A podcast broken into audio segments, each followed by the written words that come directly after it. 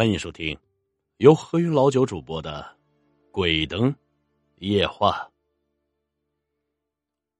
燕平村本来呀，命名的寓意就是和亲海晏，天下太平。当然了，一直以来这个村子倒也都是平平安安的，什么事也没有。哪怕是战乱时期，这个地方也没有受到波及，哪怕是一点点。别说鬼神什么的了，在燕平村就连偷东西的人都没有，人们一个个那叫一个夜不闭户，路不拾遗呀。人们安安分分、安居乐业，堪称是人间仙境、桃花源。不过，他们的确还是个外界文明有联系的，只是啊，他们能够选择性的吸收罢了。可是啊，平平安安了这么多年的燕平村，不知道为何，却是出事了。倒也不是什么大事就是怪事不断。虽然这些事情在外界的现代化人们看来，都并不是什么稀奇的事情。当然了，相对而言的，这是一个月黑风高的夜晚，在外界的现代。月黑风高，一般都是好做事的时间。可是，在燕平村，只不过就是平常的一个夜晚而已。刘文元骑着自行车，一路在从学校到家的路上。那个时候，汽车还没有太过普及，能有摩托车就算不错。路上呢，也没有路灯，他就把手电筒绑在自行车的龙头上。一路骑着向回家的方向去。他刚刚上完晚自习回来，而就在拐弯一个时候，来到了一片荒野的时候，他却突然觉得很冷，情不自禁的打了个寒战，而紧接着，他的耳畔就传来了一声清脆的啼哭，那哭声伴随着风声从耳畔吹过，听起来格外的诡异。那是婴儿的啼哭，他被吓了一跳，想着下车去看看，可是却突然想到了深更半夜的又没有月亮，这荒野之中怎么会出现婴儿？又会是谁放在这里的呢？权衡了一下，他觉得还是先去通知村上要紧，自己就先不要动，等村上的人过来了进行处理。反正村子办公的地方离这片荒野倒也不是很远，可是来到村公所那里，把情况一说，那工作人员翻看了一下卷宗，却是和他对视起来。什么鬼呀？那工作人员一言不发，反过来摸了摸他的额头。这最近村子里没有新生婴儿，怀孕的倒是有一个，可是还没三个月呢。你是听错了吧？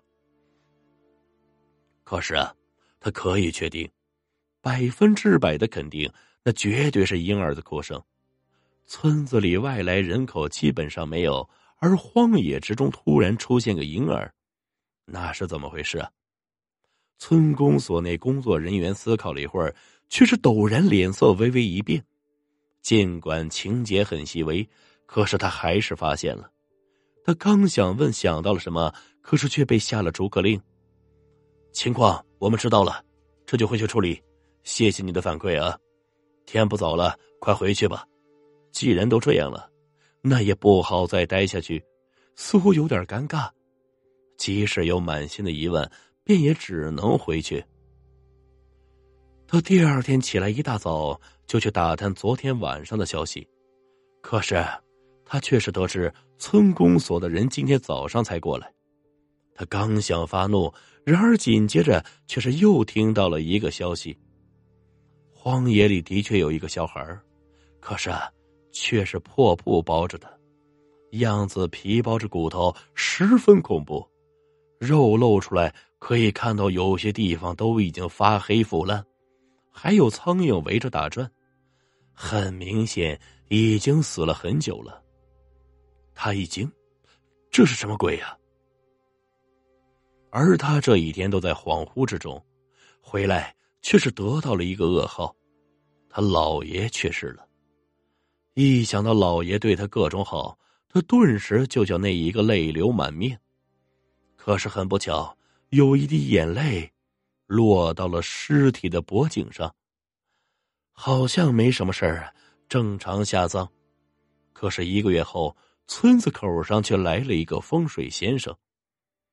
村子口啊，就是村公所的所在地。村公所倒没有被科学普及，那风水先生径直就到了村公所。他们村子里应该是有一个心死之人的，可是下葬之后却不安生。现在他在粮顿里。你怎么知道？信我的就对了，我说假话对你们对我又有什么好处呢？仔细一权衡，这事儿啊，恐怕没那么简单。万一真的那就不好了，毕竟那是粮仓，那可是大家伙的粮食啊。安全起见，工作人员便通知了大家伙，除了去上学的学生和实在走不动的老人，村里的人们一听到这个消息。便纷纷来到了梁顿那里，打开舱门想要看个究竟，可是，一开舱门就闻到了一股异味而紧接着，当光线照亮整个粮仓，他们发现横在他们脚下的是一具直挺挺的尸体，那不正是那个主人公死去的老爷，还是谁呀？赶紧的，赶紧的，快点弄点柳枝，把这具尸体烧了。以免夜长梦多，那个风水先生赶紧道：“死去的人的身体啊，不能沾到人的生气，而他的眼泪刚好滴到了他姥爷尸体的脖颈上，激发了异变。不过好在，僵尸吸收天地灵气需要九九八十一天才行，现在还没成气候，倒也没什么大事。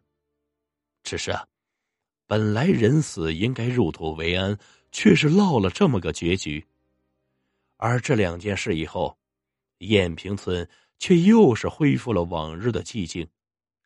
他们当然记得这事儿啊，可是却是没有谁能够说出到底是怎么回事，更没有人知道那尸体是如何从坟墓里跑出来进到粮仓的。粮仓的仓门和坟墓的泥土。全都是好好的原样，不曾动过。时间还在流逝啊，他们却是再也没有动过粮仓里面的粮食。那个坟墓因为人不见了，自然成了衣冠坟，没人再去理会。骨灰呢，重新立了墓，后边倒也就没事了。